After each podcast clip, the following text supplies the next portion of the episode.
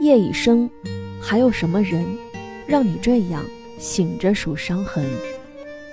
邹阳拿着麦站在桌子上，随着第一声的音乐唱得震天响，唱得嗨了，抬头仰望 KTV 墙角五颜六色的彩光灯，倒钩凌空式举起话筒，一会儿激情昂扬，一会儿做思想者状，一边活蹦乱跳，一边抖抖腿。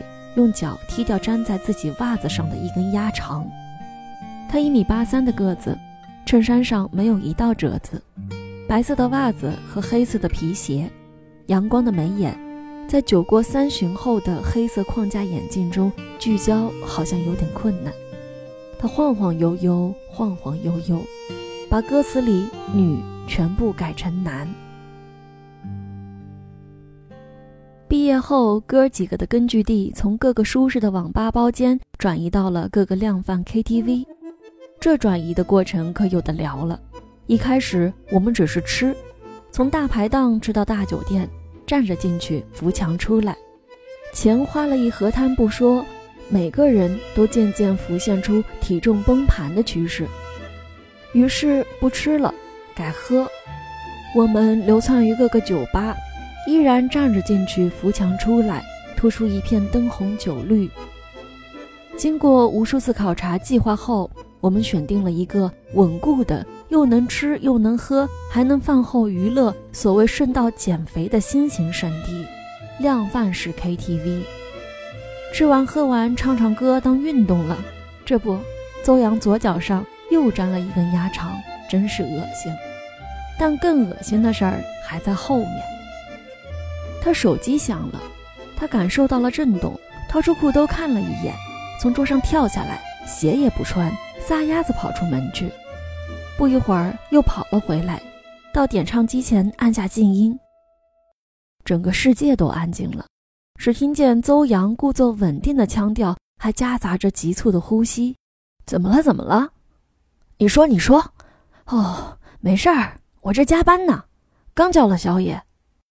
啊，对对，我我马上马上，现在立刻回家。哦，是嫂子，邹阳结婚了，或者说邹阳马上要离婚了，不是他自己以为他自己马上就要离婚了，他一遍一遍跟我们说他这个月就要离婚，他这个星期就他妈的离婚，他现在就他妈的要回家离婚了，然后。每次气宇轩昂，像下一秒就壮烈牺牲般离开，然后扑哧扑哧灰溜溜的从狗洞里钻回家。邹阳娶了个母老虎，这哥几个都知道。他谈了一个奇葩恋爱，见过嫂子的几次，无不是透露着与众不同的傲娇。这个不吃，那个不吃，吃虾要邹阳剥了壳夹到他碗里，喝汤。要邹阳吹凉了，端到他手边，如此大家闺秀、细皮嫩肉，自然没办法和我们这帮野人混在一起。我们在背后给邹嫂起了个外号，叫“白眼儿”，因为我们一想起她，就能一致的翻出一整片白眼的浪潮。可邹阳不知道哪根筋不对，就这么上了套，鬼使神差的娶了人家。别人允诺携手白头，我们谁也不好说些什么。一边含笑祝福，一边默默祈祷。果然，婚后的邹阳像是变了一个人。一开始十局八气，后来十局五离，最后十局他自己补组二十局。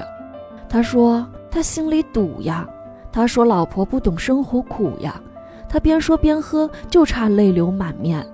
我们几个一起毕业的，毕业后留在一个城市，又一起组局，互相照料。看着都挺心疼，他每次喊离婚，我们都在旁边撺掇着，鼎力支持，说一年后又是一条好汉。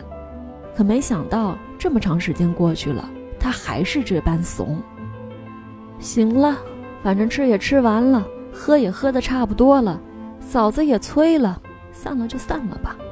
我们几个流窜在夜色四合的北京，像一组突击游击队，打不上车的那种。被迫游击，来了几辆车，邹阳先走，我和胖子家离得近，捧着腹中的肿胀，举着头顶的路灯，合着身边的凉风，慢慢溜达回家。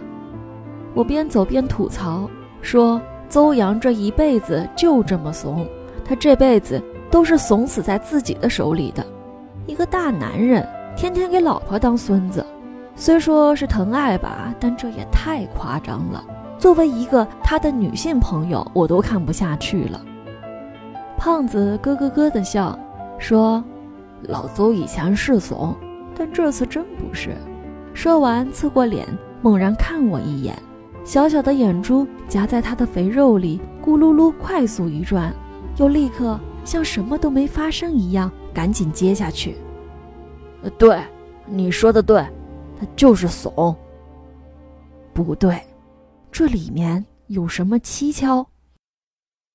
胖子是我们小分队里的感情专家，不知道曾经经历过什么的他，或者是从未经历过什么的他。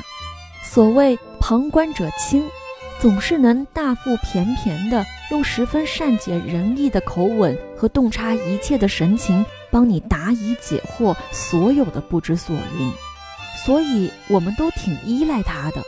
当然，尤其是需要大倒苦水的邹阳。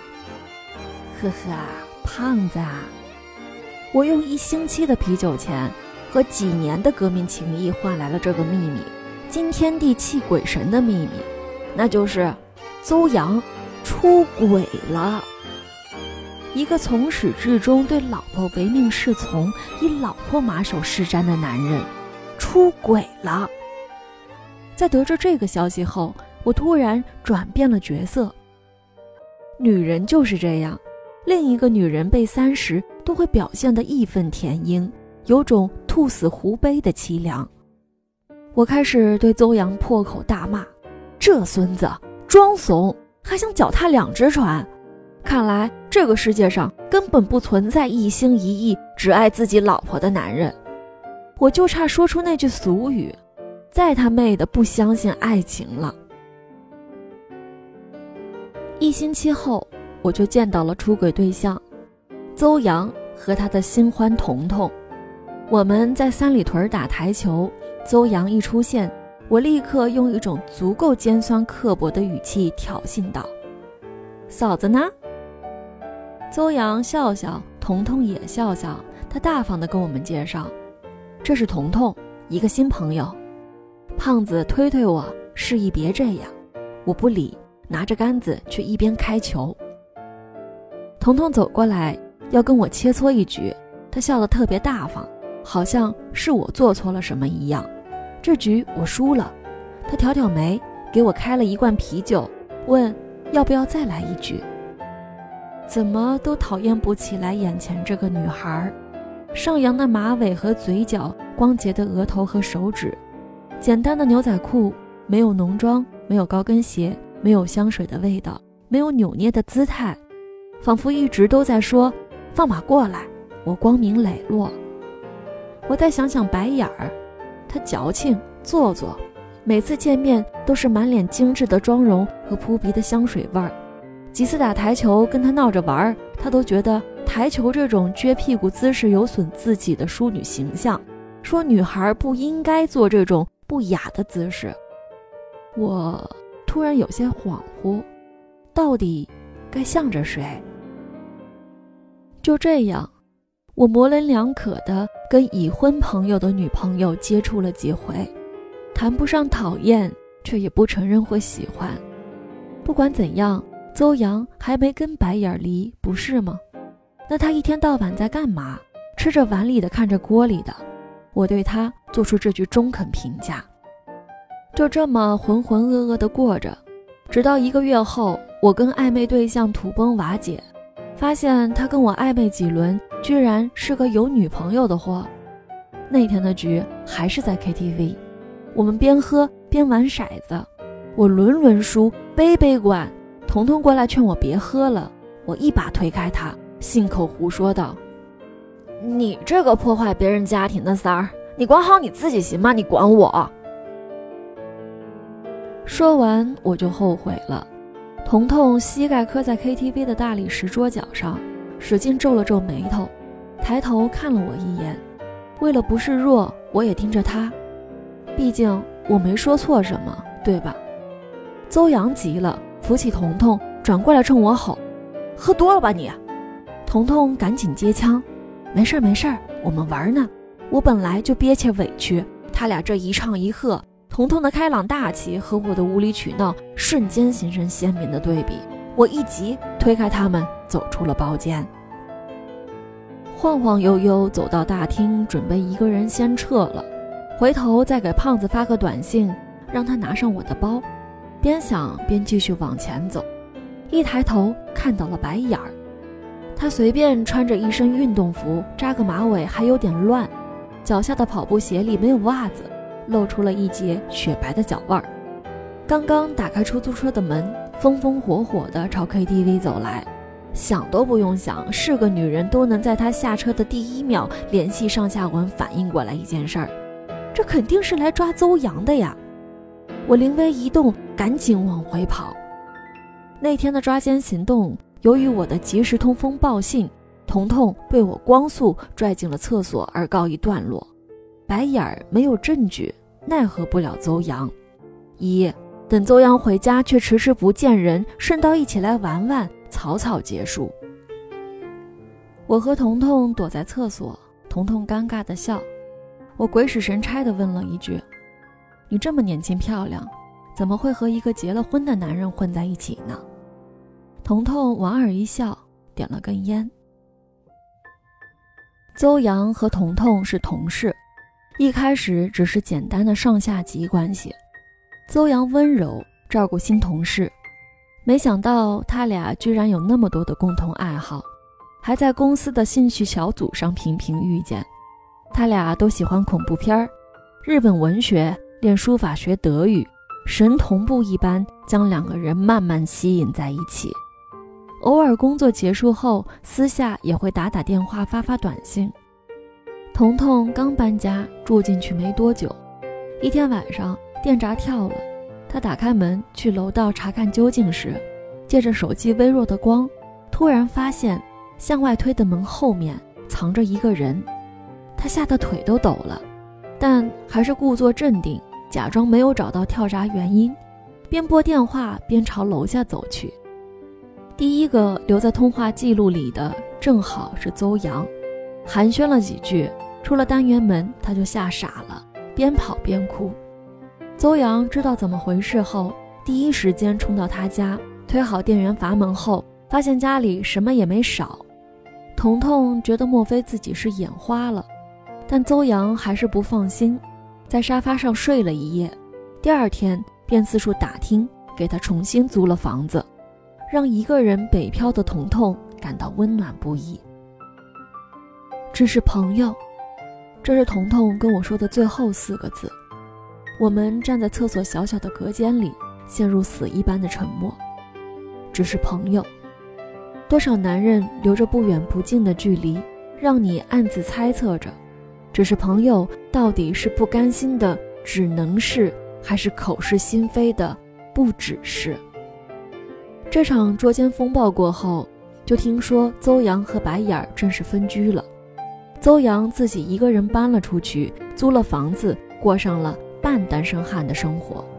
再聚的时候，他不再一盒一盒的抽烟了，酒也只沾几口，说诚信之饮不宜贪杯。工作风生水起，又在国际上拿奖了。我讶异于他的改变，也渐渐开始接受彤彤和他似是而非的关系。如果两个人在一起能够互相促进和积极鼓励，那么谁先遇见谁，后遇见谁又有什么关系呢？也许就是错误让你成就了正确呢。在我们都渐渐接受了彤彤。觉得邹阳的人生就此有了一个从哪里倒下就在哪里站起来的励志性转变时，我还拿着新买的包包坐在 KTV 等着跟彤彤商量京东最流行的款式是不是这个时，门一打开，只见白眼儿挽着邹阳的胳膊走了进来。谁都不知道邹阳搞的什么鬼。后来我再也没有见过彤彤。邹阳说他回老家了，他搬回了和白眼儿的家。好像彤彤这事儿压根就没有发生过一样。每次和胖子聚完，我都骂骂咧咧的，觉得邹阳不是好东西，他活该这辈子被白眼虐，他自找的。胖子也不说话，默默在旁边叹气。因为彤彤的关系，我渐渐和邹阳疏远了。一起疏远的，还有我们曾经一起组局的朋友们。我突然觉得情分是如此的凉薄。当初的你侬我侬，虽然不能有个承诺，可就这样，在别人动情时，趁人之危的把他拽入了你的生活，又在你下定决心时，翻脸不认人般将他踢出你的圈子。有没有问一句别人的意见？我为自己左右不定的立场而感到困惑，不想再看到邹阳一张有苦说不出的脸，不想再参与他们的局。慢慢过上了独来独往的日子，直到胖子的生日。平日里我和胖子最最要好，我买了蛋糕给他庆生，不可避免的又见到了哥几个。喝到差不多的时候，我转过头问邹阳：“彤彤到底是怎么回事？”邹阳不说，我又转过头来问胖子：“你是不是知道？”胖子也不说，酒精。让一切情绪被放大，我呜咽着说：“其实我还挺喜欢彤彤的呢。”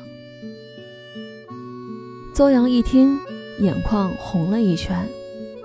当时他搬出来，已经下定决心要离婚了。由于我们都不喜欢白眼儿，觉得他矫情且作，邹阳的心也渐渐在我们的鼓动下离他越来越远。他搬出来的第二个星期感冒了。醒来头痛欲裂时，看到了床头柜上的感冒药和一杯温水，以及桌上的一碗卤肉饭。卤肉饭旁边，白眼儿留了一句话：“我错了，回家吧。”什么？一句话就妥协了？邹阳笑笑，解释道：“白眼儿也有不被人翻白眼儿的时候。刚遇见时。”她可是个活脱脱的女汉子，他们最爱一起吃卤肉饭，每次白眼儿吃完都只需要不到五分钟。她一个人上课、下课、写论文、做项目，毕业后谈客户，穿着高跟鞋追公交车，跑得比邹阳还快。工作越来越好，越来越压在邹阳头上。邹阳突然非常厌恶这样争强好胜的女朋友，他觉得。白眼儿没有女人样，一点儿也不喜欢打扮，从来不做指甲，不染头发，不会用香水，说话嗓门大，吃东西跟饿了几个月一样，怎样都不女人。在他们一次敞开心扉的交谈之后，白眼儿从当年的女汉子用力过猛，一次性变成了被人翻白眼儿的矫情小公主。一开始，邹阳挺乐呵的。自己终于跟个男子汉一样站了起来，他应该让白眼儿享受到更好的生活。后来就撑不住了，再后来，他似乎觉得一个人的改变是无用的，这一早就注定了是个错误。直到他遇见了刚刚好的彤彤，彤彤温柔体贴，不该问的问题从来不过问，大方善良，性格弱势。一个人流落到这大城市，他需要他的关怀。而那时候的白眼儿，只知道打扮自己，所有的注意力都在自己身上，要么过于娇嗔，要么只会发脾气。那为什么还要回去呢？因为卤肉饭吃完了，思虑良久，决定把碗送回去，顺便把自己所有的东西都拿出来，为这段感情画上句号，才好书写下一段开始。邹阳开着车，载着彤彤和婉，往自己曾经的家开。路上车爆胎了，邹阳不想耽误一秒，费了九牛二虎之力，自己换上了备胎，车却不太听话，走走停停。到的时候已经快要十二点，他很兴奋，自己新的人生旅程就要开始，一直哼哼着：“你若敢爱了，就要勇敢分”，给自己打气。开了门，家里都是卤肉饭的味道。卧室里有光，一暗一明，闪闪烁烁。邹阳走进去一看，是当年送给白眼儿的定情信物，一个手电筒。那时候青涩的邹阳叮嘱：宿舍晚上熄灯太黑，你太粗枝大叶，上厕所时注意路滑，别再磕着了。白眼儿接过手电筒，说：“我就喜欢这种礼物，实用。”现在的白眼儿躺在空荡荡的床上，握着手电筒。邹阳伸手一摸，他一脸泪痕。女人独有的天真和温柔的天分，要留给真爱你的人。邹阳扶了扶眼镜，朝我呵呵一笑。你说，爱是缘分吗？不，爱是责任呢。那天晚上星星很亮，邹阳说，每个人的心里都有一道伤痕，随着时间的延续，会变成一道无足挂齿的伤疤，成为一个牵挂。遗憾并不可怕，只要你无怨无悔。或许不能彼此拥有，但有时，爱美在无法永恒。我为了什么